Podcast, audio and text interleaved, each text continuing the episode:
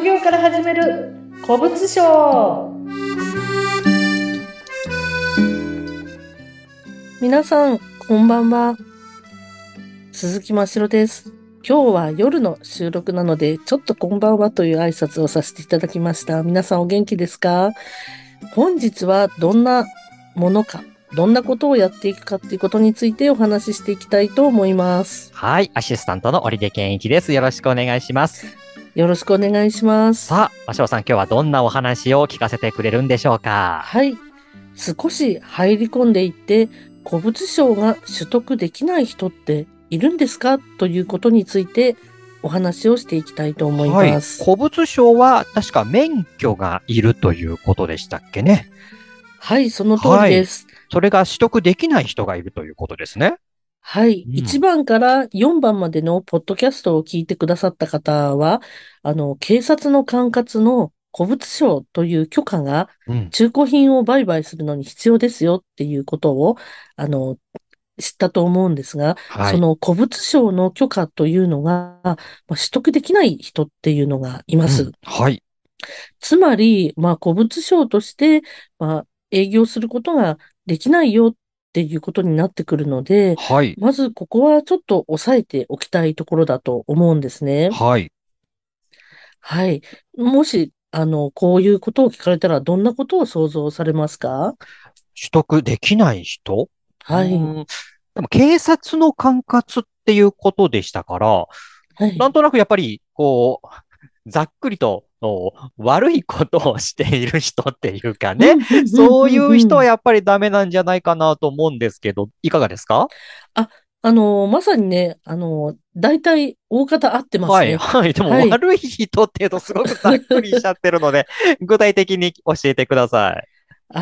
はい。はい。えっと、まあ、結論から、詳しくこれから説明していくんですけれども、はい。結論から言いますと、うんまあ、犯罪の種類に関係なく、うん禁錮以上の刑になった犯罪者ということになりますね。具体的に決まってるんですね、やっぱり。うんはい。で、また、執行猶予中ということもダメになっていきます。はい。まあ、なので、まあ、犯罪を、まあ、犯した方、犯した方っていうのは、うんうんそもそもちょっと、あの、警察が管轄の古物商の許可っていうのは取ることができないっていうことになりますね。なるほど。はい。ただまあ、これだけでちょっと一概に言えないところがあっえて、え、えあの、ちょっと詳しくお話しさせていただきますえ。ね。はい。はい。あの、古物商の許可を取ることができない要件のことを、結核要件というふうな言い方をしているんですけれども、はいこういった結核要件っていうのはいくつかあります。はい。こういったことを、今から言うことを調べるために古物の許可を取るには、やっぱり2ヶ月近くかかるっていうのが、あの、警察の方にあるようで、2ヶ月ですか？はい。ほうほう私も、あの、私は港区の三田警察署というところで古物の許可を取ったんですけれども、あ東京の。うんはい。その時にやっぱ2ヶ月かかったので、なんでこんなにかかるんですかって言ったところ、うん。あの、すごくその細かいことを調べる、過去のこととか、もう私について調べるので、うん。時間がかかるんですっていそううことを、なんですね。はい。なので、ある意味、まあ、あの、悪いことしてないっていうふうに証明されたっていう感じですかね そうですあね。のはいはい。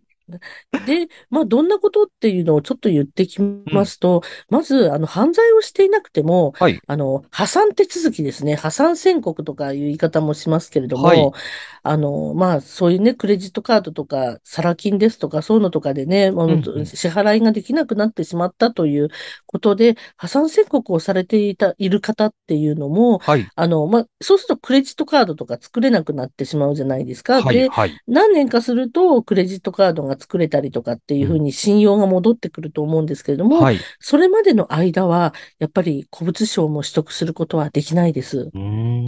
ただまあ、数年間ね、あの、待っていれば、あの、開ければ取得することが、これはできます。はい。はい。で、まあ、そのさっき、あと先ほど言った犯罪者っていうのは、あの、何年かすると取れる場合もあるのですが、うんあの、それっていうのはやっぱり警察の方に聞いてみないと、ちょっとわからないっていう部分があります。はい。で、あとは、あの、反、反社の方々ですね。うんうんうんあの、まあ、どこまでがね、あの、反社なのか、そうじゃないのかっていうのは、その警察の判断になはい。るんですけれども、うん。まあ、いわゆる暴力団員とか、まあ、そういうのの資金源にね、なってしまうあ恐れもあるので、ーうんやっぱうん。り暴力団員というふうに見なされた人は、まあ、そういうことをまあ警察って調べてるんだよっていうことを警察から言われ。ました。うん。はい。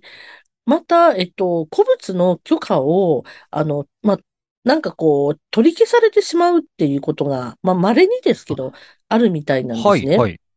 まあ、ちょっと違反をしたりとか、うん、あの、例えばですけど、あの、虚偽の申請をうん、うん。していたりとかっていうことで、取り消されてしまうっていう。方が、あの、いるんですけれどええ、も、ええ。まあ、取り消されてしまった場合は、5年間は取れないよっあ、ていうことに一旦取り消されちゃったら、5年間はダメだよってことですか？うんうん。そうです。あの、はい、自動車運転免許なんかでも、はい、例えばこう、免取りになってしまうと、はい。なんかね、1年とか2年とか免許取れなうん、いとかっうん、うん、てありまうん。すよね。はい。それとまあ同じような感じですね。はあ。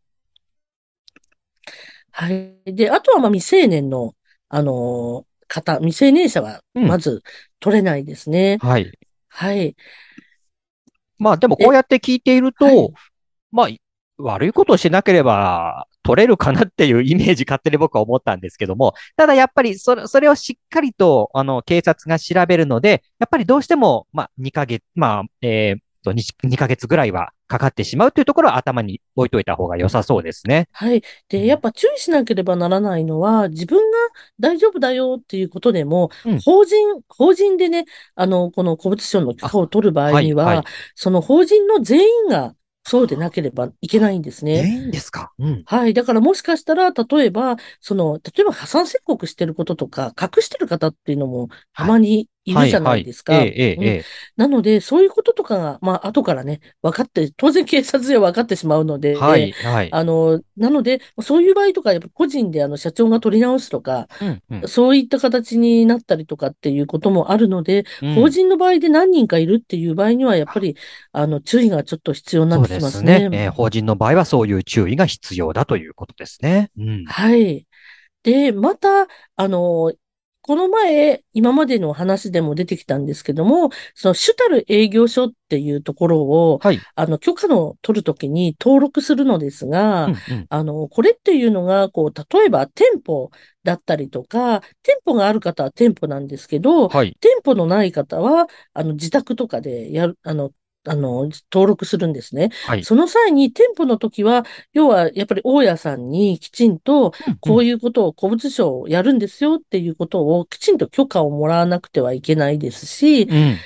で、あと、例えば、自宅の場合でも、例えば私なんかこう、旦那さんがいて、うん。旦那さんの所有してるマンションとか住宅とかっていうなる場合には、はい。その、あの、旦那さんがいいですよって言ったっていうね、うん。そういう書類とかもあ、必要になってきたりするんですね。はい。あの、ま、なんで、賃貸、賃貸の場合は賃貸契約書に、うん。まずその、何、契約したよってことと、あと、契約書に使用用途とかってはい、はい。書いてあるじゃないですええ、か。ええ、ええ。うん、そこにきちんと、例えばリサイクルとか、うん。そういう古物商とわかるような内容が書かれていれば、あの、ほぼほぼ大丈夫です。うん、うん。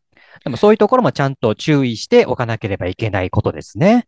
そうなうんです。なので、ん。こう、やっぱりいい加減なことはできないっていうん、ううん。ところがあるので、うん。で、あと、まあ、ちょっとその、なんていうのかな、ちょっと自分は心配だよっていう方は、うん。やっぱり行政書士の先生であるとか、うん。そういった方にちょっとお願いするっていうのもスムーズにいく、ちょっと心配な方は相談された方がいいのかもしれないなっすね。うてん。やっぱりいう、自分ではちょっと進めるのも、なんか何かあったらと思うとちょっと怖いので、そういうはい。信頼できる方に頼むのも安心ですもんね。そうなんです。そうええなんです。はい。で、ただまあ、あの、さっきね、あの、まあ、古物商の許可は一回、あの、取得ができれば、剥奪されるっていうことは、よほどのことがなければうん。ないので、はい。まあ、とりあえず、ちょっとね、あの、最初だけうん。頑張ってみてほしいなって思ってます。めんどくさいけども、もう一回取ってしまえば、もうほぼ一生使えるものだと思ってていいでしょうかね。そうですね、すうん。ごい公的に自分が認められたとうん、いううん。証明でもあるので、はい。ぜひ皆さん頑張ってください。はい。はい。では、それでは今日はこの辺でそろそろ終わりにしたいと思いはい。ます。ありがとうございました。はい、ありがとうございました。